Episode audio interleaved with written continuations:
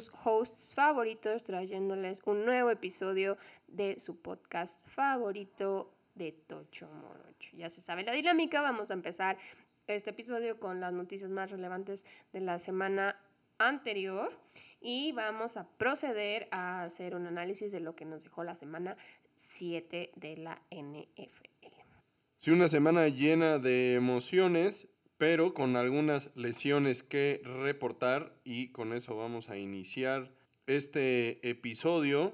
Y es que el ala cerrada de los Cardenales de Arizona, Zach que de hecho se estaba empezando a rumorar que podría ser un candidato a un cambio con los Vaqueros, salió del juego del domingo con una lesión de cuadríceps y muy probablemente quede puesto en IR, así es que pues todas las posibilidades de que haya un trade con Zuckerts, pues seguramente se acaban de desvanecer. Otra lesión que también hay que tener en cuenta, que tampoco nos gusta reportar porque no nos gusta hablar de él, es la lesión que sufrió el quarterback de los Browns, de Sean Watson, nuevamente. Recordemos que él ya había estado fuera un par de semanas por otra lesión.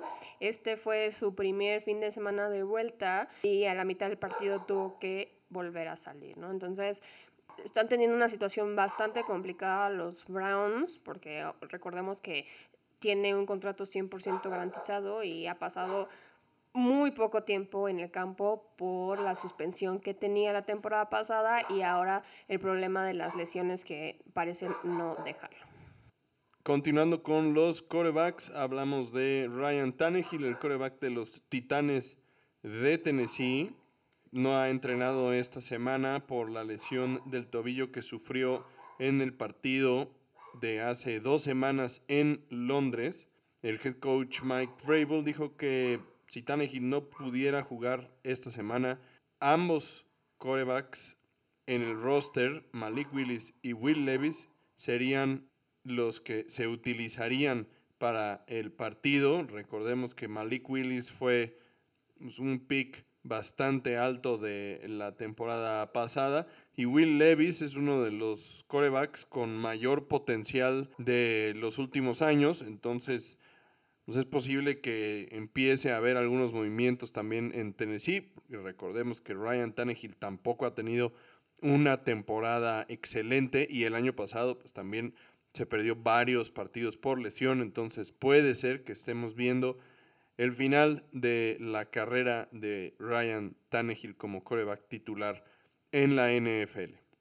Hablando de movimientos, los Rams dieron mucho de qué hablar porque dejaron ir a su pateador Brett Maher después de que en la semana 7 fallara dos goles de campo y un punto extra en la derrota que sufrieron el domingo contra los Steelers. Lo que pasa es que fue un juego que se decidió por una sola anotación, entonces si hacemos la suma de los puntos que dejó ir, ahí está prácticamente el empate y la posibilidad de irse a tiempo extra o de seguir generando impulso y ganar el partido. Es una situación particular porque él está empatado con los patadores de Houston y de Filadelfia con el mayor número de goles de campo hechos esta temporada. Entonces, en realidad no le había ido mal, tiene un porcentaje de éxito mayor al 70%, entonces pues sí estaba dando los resultados, pero Sean McVay ya no le tuvo paciencia. Y la cosa aquí es que los Rams no tienen un pateador en el practice squad, entonces van a tener que ir a buscar ya un pateador para resolver esta situación esta semana. También le tuvo poca paciencia porque era su primera temporada con los Rams, quien lo recibían después de haber estado con los Vaqueros. Cambiando un poco de tema también, el safety de los Broncos, Kareem Jackson, fue suspendido cuatro juegos sin paga por los múltiples castigos que ha cometido de rudeza innecesaria. Fue expulsado del juego del domingo contra los Packers y ya le había pasado lo mismo en la semana 2. Esto es extremadamente raro. En la NFL normalmente por castigos de rudeza innecesaria no vemos expulsiones, sino más bien por reincidencia de actitudes antideportivas. En este caso es lo primero que comento y es extremadamente extraño. Esto no sucede normalmente, entonces lo que ha hecho Karim Jackson pues ha meritado la reacción por parte de los cuerpos arbitrales y pues ya también los Broncos dieron un paso al frente y tomaron cartas en el asunto de un jugador que parece estar poco fuera de control dentro del campo. Sí, no solo ya había sido expulsado la semana 2, sino que también ya había sido multado cuatro veces por golpes ilegales, ¿no? Entonces sí están teniendo una situación complicada porque además pues es, es un riesgo tener un jugador así en el campo para todos los demás equipos. Y bueno, la semana pasada discutíamos también que para nosotros esta podía ser la última temporada de Bill Belichick en los Patriotas y aparentemente no éramos los únicos que estábamos discutiendo esto, porque finalmente se dio a conocer así de la nada que durante la off-season Belichick firmó un contrato bastante lucrativo y multianual con los Patriotas, lo cual haría muy difícil que lo corrieran esta temporada. Aún no se han dado detalles sobre el monto, sobre cuántos años implica este contrato, ni se sabe exactamente cuándo se firmó. Pero para callar las críticas y los rumores y los chismes, ya salió esta noticia y veremos pues qué pueden negociar y qué pueden hacer después de que Belichick está teniendo la peor temporada de su carrera. Que bueno, igual un contrato no es un tema de seguridad vida o muerte. Bueno, pues ahí tenemos al ex coach de las Panteras ganando dinero sentado en su casa. Exactamente, o sea, bien podrían correrlo al final de la temporada, pero por lo menos sí es una noticia que parecería calmar un poco las aguas porque podríamos pensar que el dueño de los Patriotas seguía teniendo confianza en él para el inicio de la temporada. Todo puede cambiar pero al parecer hubo, hubo este contrato que podría darle tranquilidad al asunto. Y bueno, hilando un poco lo que estamos hablando de los Patriotas y ya pasando al análisis de los partidos de esta semana, tuvieron muy buena suerte los Patriotas al enfrentarse en un duelo divisional que siempre hemos dicho que son súper complicados, que todo puede pasar, que te juegas el todo por el todo, porque además el que quede campeón en ese duelo divisional puede tener una ventaja importante al final de la temporada, ¿no? Y dos de estas situaciones se dieron en los juegos de Washington y de Buffalo. Ambos visitaban a rivales divisionales, el primero a Gigantes y el segundo a Patriotas. Eran dos equipos que eran altamente favoritos porque los gigantes y los patriotas solo tenían un partido ganado en la temporada y que se decía que eran de los peores de la liga junto con las panteras que recordemos tienen cero ganados. Y podríamos pensar que Washington no es un equipo contendiente y que entonces está más cerca de los gigantes en cuanto al nivel y que entonces pues una victoria por parte de los gigantes no sería tan impresionante o impredecible en contra de los Commanders, pero recordemos que este equipo estuvo a punto de ganarle a las Águilas de Filadelfia y también un rival divisional, pero no deja de ser un equipo que pues estaba por ahí queriendo demostrar que podía pues, jugar con los, con los niños grandes, ¿no? Al final, pues esta semana no fue la de ellos y los gigantes les hicieron la jugarreta con Tyrod Taylor como coreback titular. Recordemos que el buen Daniel Jones sigue de baja por la lesión en el cuello que sufrió, pero sí los gigantes contaron por primera vez en un buen rato con un Saquon Barkley completamente sano y entonces pues, por ahí empezó a haber una ofensiva un poco más dinámica que la que hemos visto en las primeras semanas. Y que pues todo esto ha dado mucho que hablar, ¿no? Porque se, se discute mucho en, entre analistas si para los gigantes ya sería mejor opción quedarse con Tyrod Taylor o seguirle dando oportunidad a Daniel Jones. Pero hay muchos factores alrededor de esto, ¿no? es una pregunta legítima, ¿eh? Realmente. O sea, en los dos partidos que hemos visto a Tyrod Taylor, las cosas se han visto más o menos bien. Tampoco han anotado muchos puntos, o sea, han anotado 7, 14, y a fin de cuentas esta semana tenemos el factor que dices que ya tiene un Saquon Barkley sano, ¿no? Entonces, tampoco tenemos las armas para compararlos mano a mano y recordemos que también Taro Taylor pues no ha tenido el mejor récord en la liga, ¿no? O sea, Daniel Jones ha tenido toda su carrera en los gigantes, pero Taro Taylor ya ha pasado por varios equipos y no es un coreback, o por lo menos hasta este momento no ha sido un coreback que, pueda ganarse la titularidad en el equipo, ¿no? Entonces, sí es una pregunta muy válida, como dices, y tal vez sí deberían de sentarse a analizarlo, probablemente no lo hagan por el contrato que tiene Daniel Jones, pero tampoco es una situación fácil para los gigantes porque no tienes una opción suficientemente obvia que te vaya a dar, hacer dar un brinco significativo, ¿no? O sea, simplemente le estás poniendo un curita a una herida que necesita puntadas. Entonces, sí se, se ven las cosas complicadas para los gigantes, siempre y cuando Tyro Taylor pueda seguir sacando victorias, aunque sean apretadas y de pocos puntos, pues eso le, suma a su causa y ayuda a los gigantes. Exacto, para los gigantes en este momento, pues la idea sería mantener a Taylor mientras se recupera Daniel Jones. Si Tyrod puede conseguir algunas victorias, pues qué mejor. Pero al final, como bien dices, se ve extremadamente difícil que desde la gerencia y la front office de los gigantes tomen la decisión de sentar a un coreback al que le acaban de dar un contrato multianual por 40 millones de dólares. No se ve factible, que tal vez podría ser en detrimento del equipo, pues tal vez, pero en este momento... Pero pues eso lo debieron haber considerado antes, de firmar el contrato.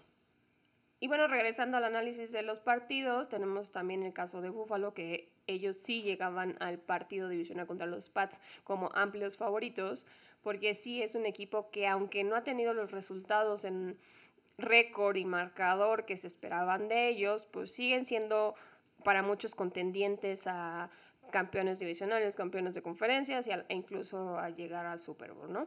En este caso, la situación fue completamente inesperada, completamente sorprendente, porque los Patriotas, un equipo que está hasta abajo de la tabla, le sacaron el juego a Buffalo.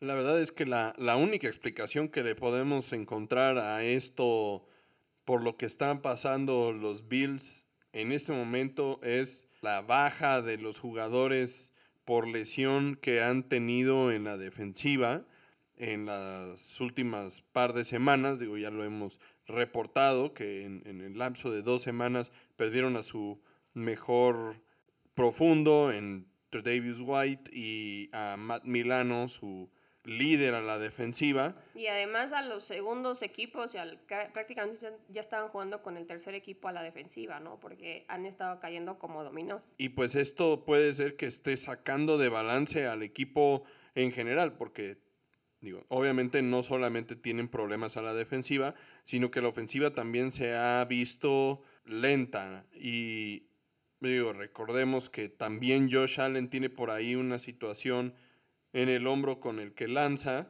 pero pues todo el tiempo se ha reportado que está bajo control, que no tiene problemas.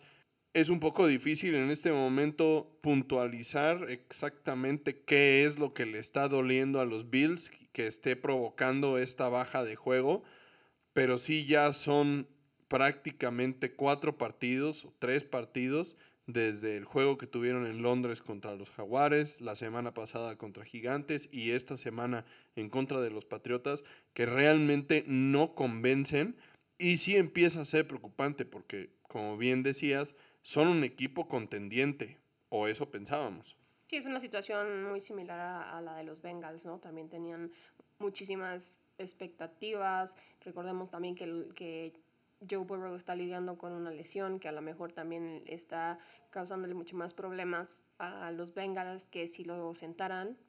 Pero pues sí es una situación bastante peculiar con estos equipos que veíamos como dominantes y como extremadamente superiores, no, no está siendo así. La verdad es que cada vez más se están acercando más y se están cerrando más los récords de varios equipos, ¿no? O sea, dejando de lado a los outliers como las Panteras y a lo mejor a los equipos que van 6-1, 5-1, pero sí, cada vez se ve menos claro lo que pueda pasar y lo que podremos, eh, podremos estar platicando en la semana 18, ¿no? O sea, capaz y terminamos con unos contendientes que ni esperábamos y que ni imaginábamos, porque todos estos equipos fuertes están cayendo allá a estas alturas de la temporada, ¿no? Entonces, tendremos que esperar a ver qué pasa, cómo pueden arreglar estas situaciones estos equipos que tienen muchísimas expectativas sobre ellos y habrá que mantener el dedo en el renglón para ver cómo logran ajustar y si logran ajustar.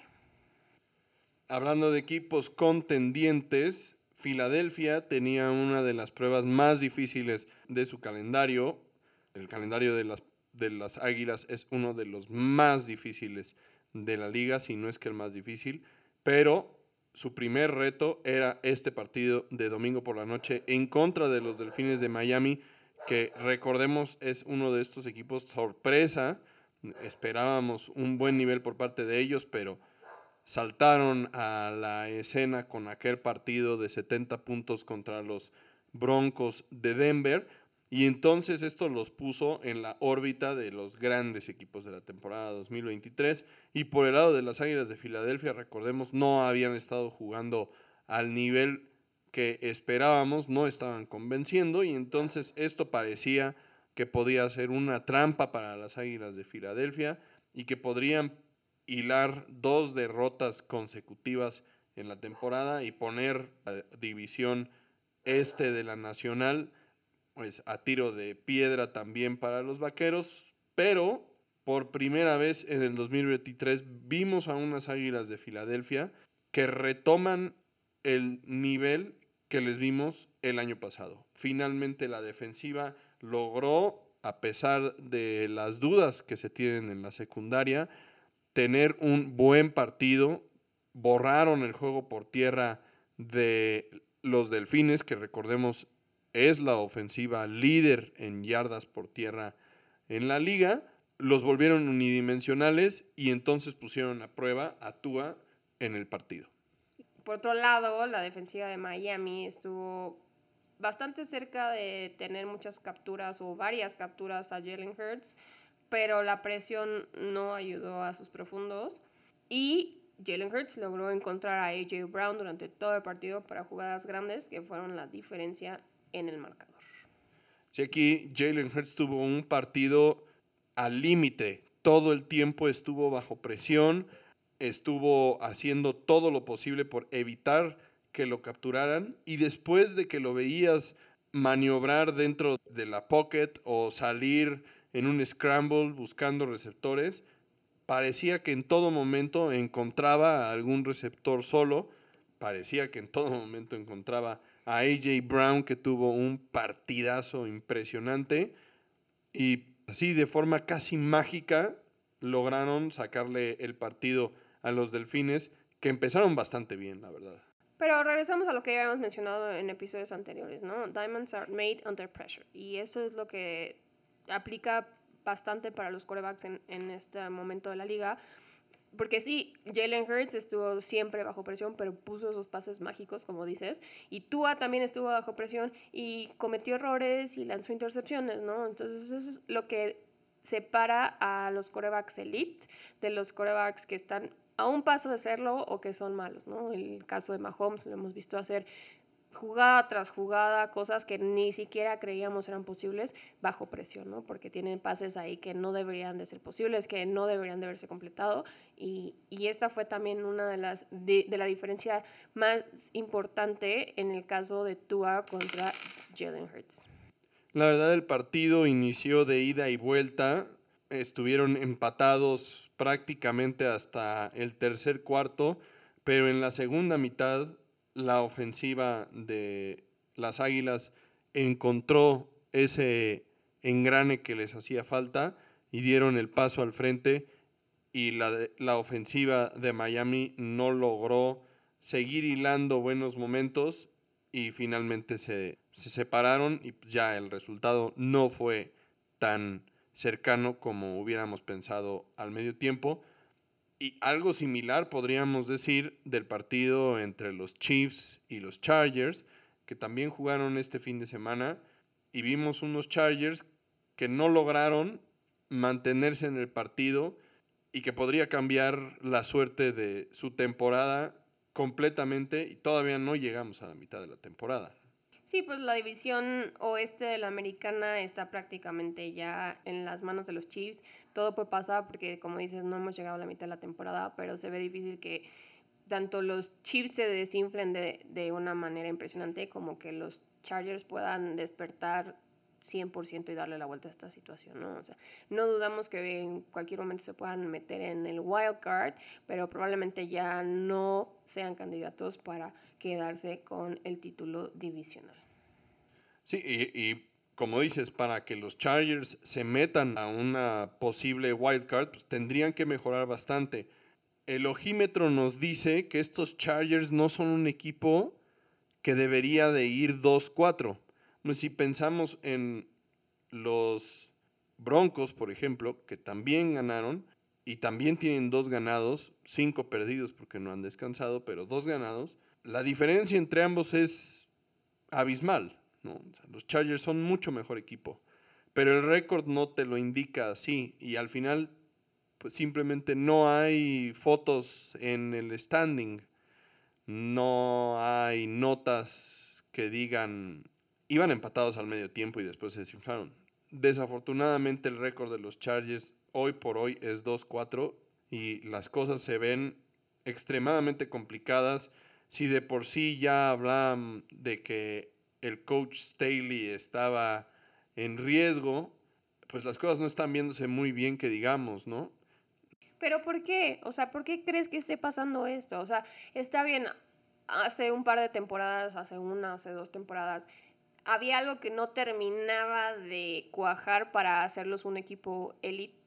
Sabemos y, estamos perfectamente seguros que Justin Herbert tiene lo necesario para llegar a ser un quarterback elite y para ser uno de los principales exponentes de esta posición en estos años, pero no habían terminado de dar ese último paso para llegar un poquito más lejos. Pero iban mejorando, iban de su vida, iban enrachados y por eso la gente los veía como contendientes, ¿no? Y por eso los veíamos como una de las principales amenazas para los Chiefs esta temporada.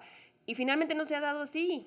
Pues mira, la diferencia que yo te podría comentar en este caso, por la cantidad de veces que los Chargers han estado metidos en un partido a la mitad o que van ganando y finalmente en el cuarto cuarto pierden el partido esto es algo repetitivo, ¿no? Ya lo vimos la semana anterior contra los Vaqueros, lo vemos esta semana contra los Chiefs, etcétera. Podemos ir más atrás y seguramente encontraremos varias más. A diferencia de los Delfines, que en este caso pues tuvieron una historia similar en el partido en contra de las Águilas, yo creo que para los, los Chargers el tema sí es cocheo, porque es algo que se ha venido repitiendo el equipo no tiene la disciplina, la fortaleza mental, pues esta, estas sí, características de equipo que te permiten cerrar un partido. Es un poco más de actitud y estrategia que de ejecución o de talento. Me parece que tal vez sí las cosas no, no estén saliendo muy bien en cuanto al manejo del, partido de, del coach Staley, ¿no? Ahora buscaron un cambio este año con Kellen Moore. El resultado, pues me parece que no ha sido extraordinario. Pensamos que en los otros años los, los Chargers han sido buenos equipos ofensivamente hablando, pues el cambio lo que te tendría que hacer sería volverte más efectivo y el resultado no se ha dado por ese lado. Una constante que hemos visto con los Chargers durante muchas temporadas ya es la cantidad de lesiones que tienen y este año no ha sido la excepción. Ya vimos que perdieron a Mike Williams por toda la temporada en la semana 2 o 3 Justin Herbert está lesionado de la mano izquierda, que si bien no es su mano de lanzar, pues sí se le ha visto titubeante, adolorido. Todo esto no, no termina por ayudar. También tuvieron lesión de Austin Eckler al principio de la temporada. Vaya, constantemente lesión tras lesión tras lesión. Y pues todos los equipos tienen lesionados, pero parte de es cómo reacciona el equipo, cómo está construido el equipo para hacerle frente a las lesiones. Los Chargers nunca han tenido una buena respuesta ante, ante esto y creo que pues ya la constante ha sido demasiado, ¿no? No sé si, si el equipo de trainers y de médicos, de preparadores físicos, dependan directamente del head coach, por lo menos los preparadores físicos sí deberían, y pues tal vez la, la respuesta es un cambio de head coach, por más que se vea que, que el coach Staley pues es una persona con idea, bien estructurado, pero al final de cuentas los resultados no se están dando y puede ser un tema simplemente de compatibilidad entre lo que él quiere del equipo y, la forma en la que realmente los jugadores lo están percibiendo. Me parece que es necesario un cambio y no me sorprendería que al final de la temporada viniera por ahí pues algo nuevo para el equipo de Los Ángeles.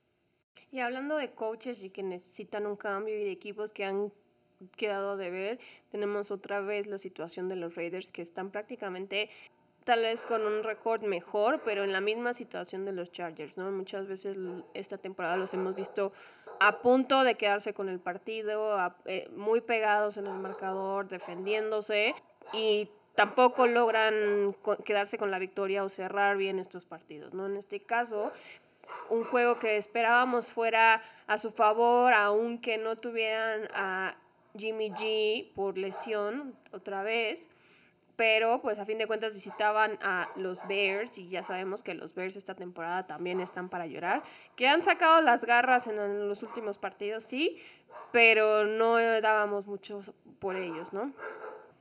sobre todo considerando que Justin Fields no iba a jugar esta semana, entonces si bien los, los Bears no están bien, pues súmale que no tienen a su coreback titular y que es el que más o menos ha brillado en este equipo tan pobre, podríamos haber esperado una victoria de los Raiders. Pero para su mala suerte, el novato de la Universidad de Shepherd, Tyson Bagent, al mando de los Bears, hizo lo necesario para apoyar el buen juego de la defensiva que hizo ver mal primero a Brian Hoyer, quien fue el elegido para sustituir a Garapolo, y después que lo sentaran porque cometió un pick six y metieran al novato AOC, Aiden O'Connell, también le pusieron un alto, ¿no? Y a fin de cuentas todo este esfuerzo y todo lo que hicieron los Raiders fue insuficiente para quedarse con la victoria y finalmente pierden 30 a 12 y se van con un récord 3 a 4. Sí, la verdad es que este tema de los, de los Raiders es eh, bastante impresionante. Me parece que desde el punto de vista de manejo del equipo, haberle dado la oportunidad a Brian Hoyer fue un error. Posiblemente la semana pasada en el juego contra los Patriotas, considerando que Hoyer pues es un jugador que había jugado en los Patriotas, pues tal vez era eh, interesante, un juego de revancha que podría ser adecuado que jugara en ese partido y pues bueno, al final de cuentas se dio el resultado ahí, pero me parece que ya para este partido en el que tal vez estás buscando darle una oportunidad a, un nuevo elemento que podría posiblemente ser un jugador con potencial para el equipo en el futuro como lo es Aidan O'Connell, que se vio bastante bien en la pretemporada y poder foguearlo en juegos de este estilo,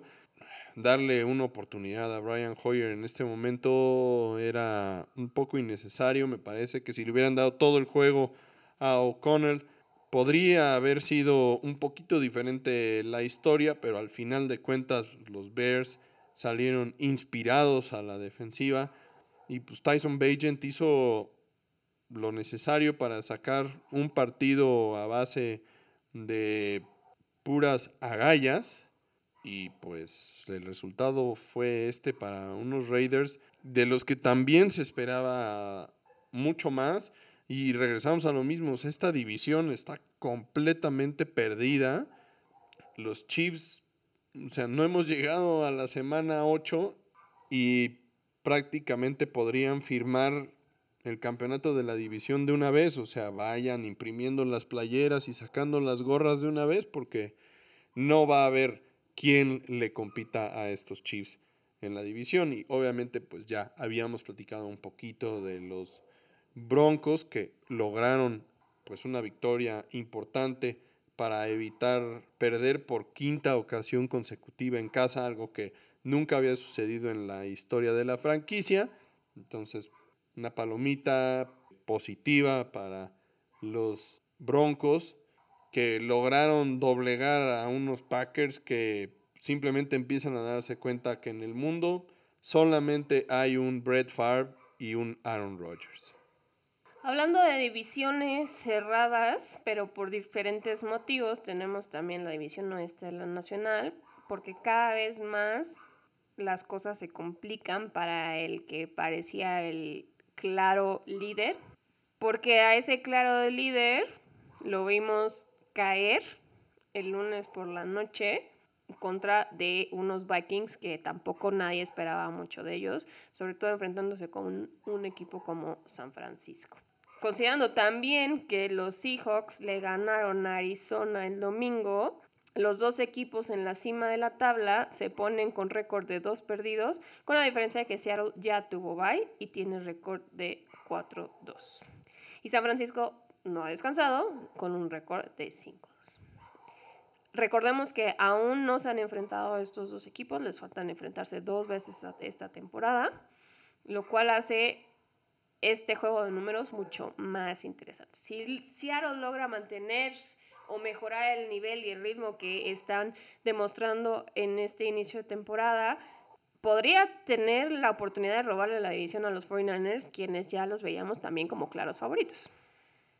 Así es, y la verdad es que explicar lo que ha sucedido con los 49, pues también es un poco extraño, un, tema similar al de los Bills de Buffalo, aunque el nivel de lesiones que han sufrido los 49 pues no se compara con lo que ha perdido los Bills, ¿no? La defensiva de, de los 49 tiene a todos sus playmakers ahorita activos y por el lado de la ofensiva, pues digo, sí perdieron a Debo Samuel, que es un jugador que les da bastante flexibilidad, pero contaron con Christian McCaffrey, que volvió a anotar y se convierte en el jugador con más touchdowns en juegos consecutivos, con 16, pero simplemente de forma mágica tal vez, de nuevo volvemos con la magia, la defensiva de los vikingos logró hacer que Brock Purdy se viera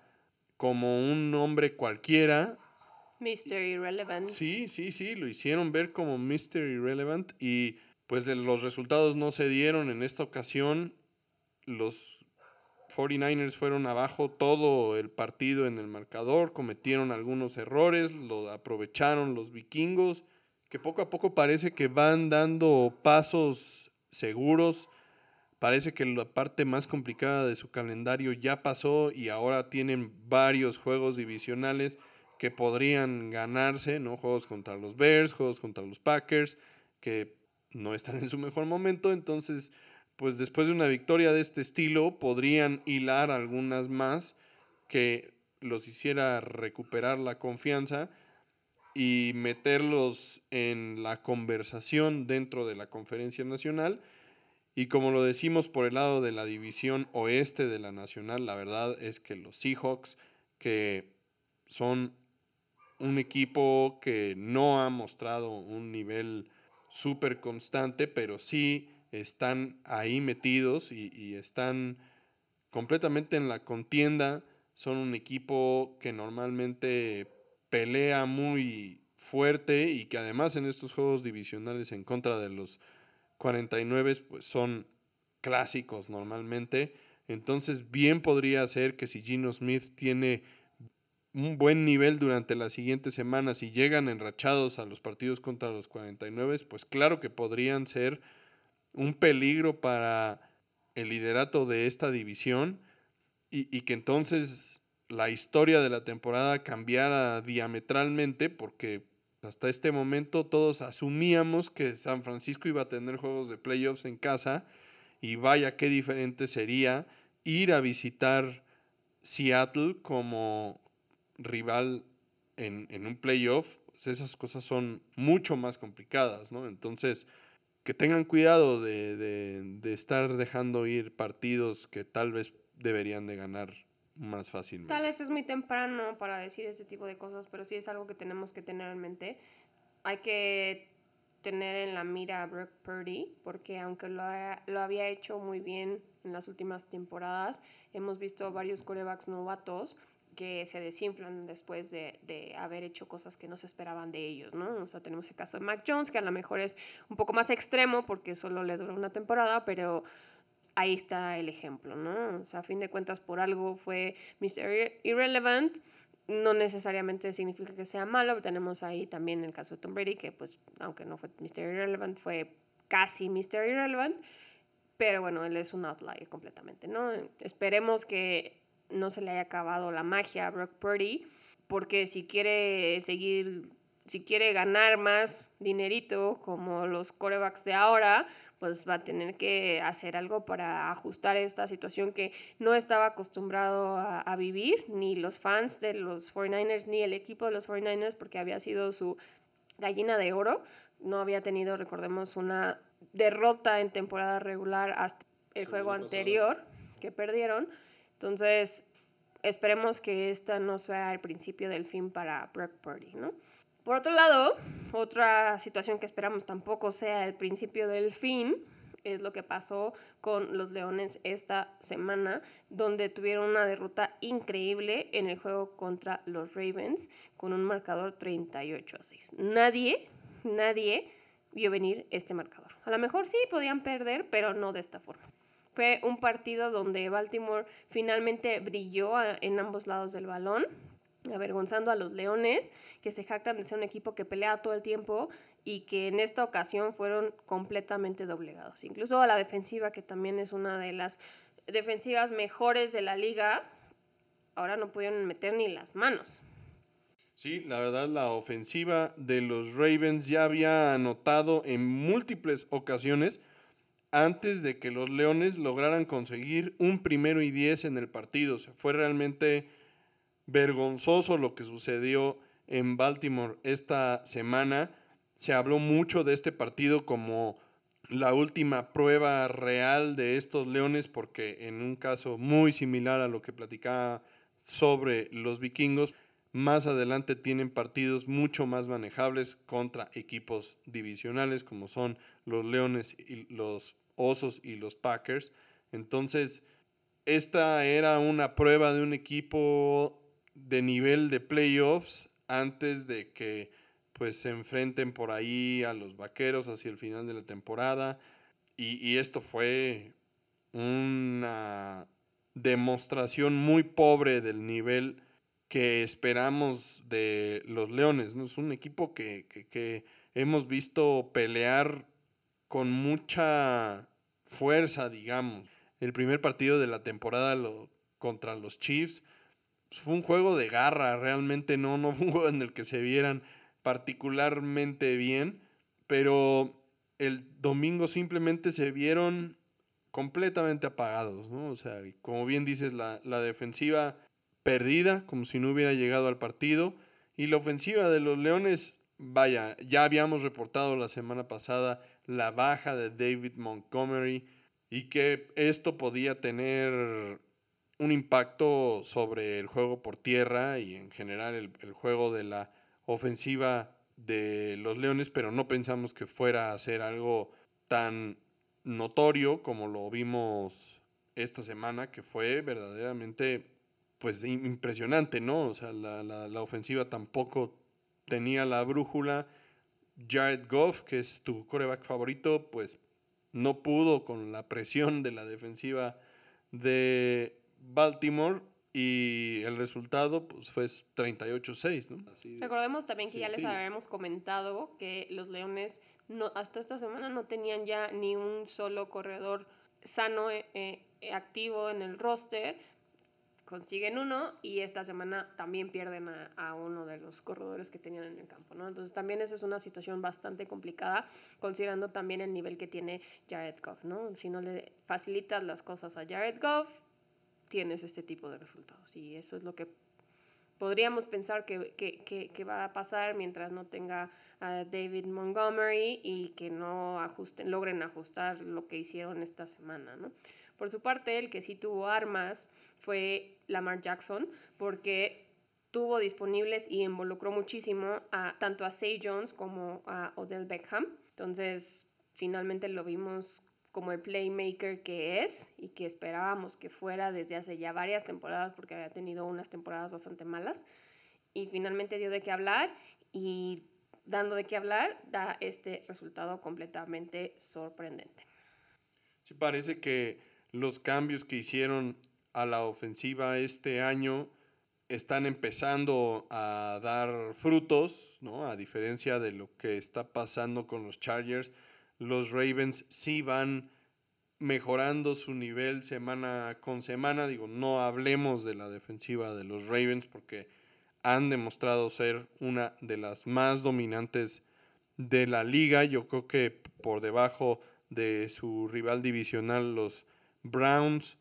La defensiva de los Ravens ha sido una de las más efectivas en lo que va de la temporada, pero la ofensiva es la que ha dado de qué hablar en las últimas tres o cuatro semanas y es justamente este cambio que hemos visto en Lamar Jackson de a pesar de que esté presionado y de que ha tenido que moverse en el campo o dentro del, de la pocket para buscar o encontrar a sus receptores, en otras temporadas pues habíamos visto a Lamar Jackson que una vez que lo presionaban su primera opción era salir corriendo y buscar ganar yardas él mismo y esta temporada hemos visto que después de ser presionado y de esquivar esa presión ha buscado a sus receptores en el campo y esto está empezando a tener los resultados que vemos. Entonces, si logran mantener este nivel, sí podríamos estar platicando de que los Ravens podrían ser uno de los contendientes serios para representar a la conferencia americana en el Super Bowl. Y bueno, ya para cerrar este episodio, como siempre, les vamos a dejar los juegos más interesantes que nosotros vemos para la siguiente semana, para la semana 8. Y aquí yo creo que va a ser un poco más, va a ser diferente a lo que generalmente presentamos porque estas últimas siete semanas habíamos presentado juegos que parecían 100% interesantes porque uno era dominante, porque otros eran divisionales. En esta semana tenemos varios interesantes, pero por todo esto que ya platicamos de, de los récords y de equipos que iban bien, que ya no están tan bien o de equipos que no iban tan bien, que están empezando a despertar. Entonces, son, son juegos que tal vez en otras temporadas no podrían parecer interesantes, pero que dadas las circunstancias de la temporada 2023, puede que sean bastante sorprendentes. Empezando por el juego de jueves por la noche entre los Bucks y los Bills en Buffalo en una temporada normal, o podríamos decir que no es interesante porque los Bills se van a pasar completamente por encima a los Bucks, pero con la racha perdedora que traen los Bills y los Buccaneers, que no han dado mucho de qué hablar, pero son bastante consistentes con Baker Mayfield, podrían también dar una sorpresa, ¿no? Sí, luego tenemos un partido divisional, ya habíamos comentado un poquito sobre lo que le venía a los Vikings, pero en esta semana visitarán a los Packers que vienen de capa caída y buscarán demostrar que siguen vivos en Lambeau Field contra su acérrimo rival, los vikingos de Minnesota.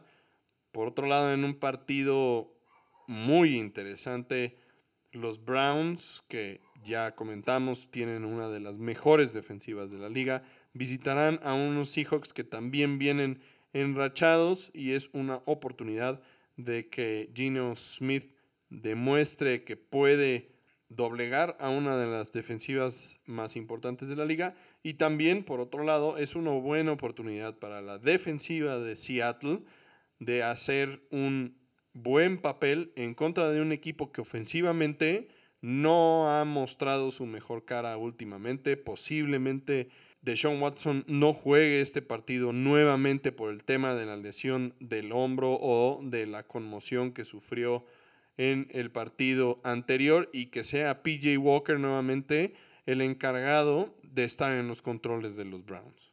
Por otro lado, tenemos el enfrentamiento entre los Bengals y los 49ers en San Francisco. Unos Bengals que vienen descansados del bye y que además antes de irse al bye se fueron con una victoria sobre Seattle. Entonces, y unos 49ers que también vienen de una derrota que yo creo que ni ellos esperaban. Entonces, Dos derrotas consecutivas, recordemos. Necesitan ajustar y además, por el lado de los Bengals, pues es un juego importantísimo porque va a ser la prueba de fuego para ver si van a hilar ya victorias, si el baile sirvió a Joe Burrow para terminar de sanar esa lesión que no lo dejaba dar el 100% o que pueden hacer contra unos 49ers que probablemente están muy enojados.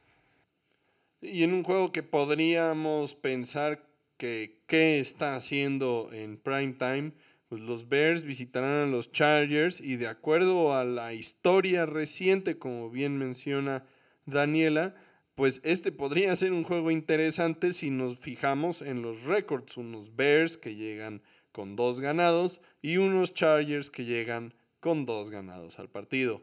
Si analizamos un poco, pues los Chargers son ampliamente favoritos deberían de poder dominar a unos Bears que todavía tienen la incógnita de Justin Fields, pero todo puede suceder. Todo puede suceder. Veamos, Sunday night puede ser que los Bears den un paso al frente y empiecen por terminar. De cavar la tumba de los Chargers. Y para cerrar tenemos en Monday Night Football.